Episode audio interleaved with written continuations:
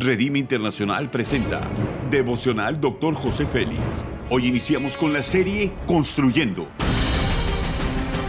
Una serie de enseñanzas y de instrucción profética del Dr. José Félix Coronel en voz del pastor Norberto Cruz. Iniciemos. Capítulo 1, el poder de ver, tema con la mente de Dios. Primera de Corintios 2, 16 dice, porque ¿quién conoció la mente del Señor? ¿Quién le instruirá? Mas nosotros tenemos la mente de Cristo. Adán y Eva pensaban como Dios porque fueron diseñados a su imagen y semejanza. Nosotros podemos también hacerlo porque tenemos la mente de Cristo. Los principios son los siguientes.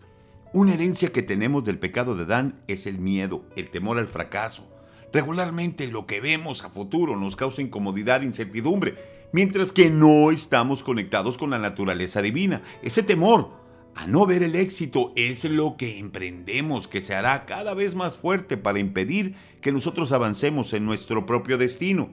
Dios es amor y a través de su amor podemos alcanzar a ver con su mente, alcanzamos un gran potencial de imaginación cuando podemos aferrarnos a que somos sus hijos y Él está pendiente de que lleguemos a nuestro destino.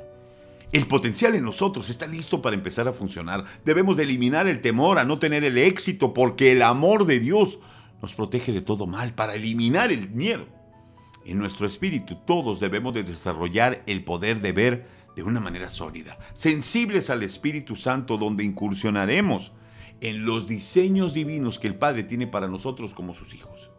Cuando permitimos que ese profundo amor de Dios nos consuma, nos vamos a sentir hijos amados y podremos conectarnos con su bondad y nos vamos a proyectar a un nivel de gloria mayor.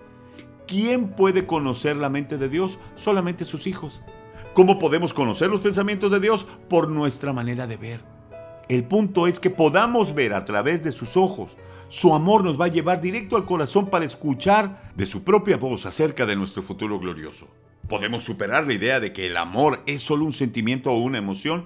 Cuando somos llenos del Espíritu Santo recuperamos nuestra identidad de hijos de Dios. El amor se convierte en algo tangible y visible. No solo lo sentimos, sino que lo experimentamos por medio de sus acciones a nuestro favor. Pensamos con su mente porque estamos conectados a sus deseos por medio de la imaginación. Esto es tan profundo como nosotros deseamos experimentarlo. Todo está disponible si queremos caminar en esta dimensión sobrenatural. La aplicación es la siguiente. Los frutos del Espíritu deberían de ser nuestra inspiración. En Gálatas 5 vemos cómo podremos saborear el resultado de una vida plena con nuestro Creador. Nuestras acciones están aderezadas con amor, alegría, paz, paciencia, amabilidad, bondad y fidelidad. Si entendemos que vemos como Dios, tendremos los resultados del poder creativo que actúa en nosotros para que las imágenes que traemos por nuestra imaginación se hagan una realidad. Haz conmigo esa declaración de fe. Avanzar para mí no es una alternativa, es una decisión. Así que hoy caminaré pensando con la mente de Dios. El poder creativo de mi Señor está para mí, para ver con mi futuro glorioso. Amén. Ora conmigo. Maravilloso Padre de Gloria, mi Señor y mi Dios. Qué alegría es poder imaginar que todo lo que puedo imaginar llegará a ser real por el poder que actúa en mi interior.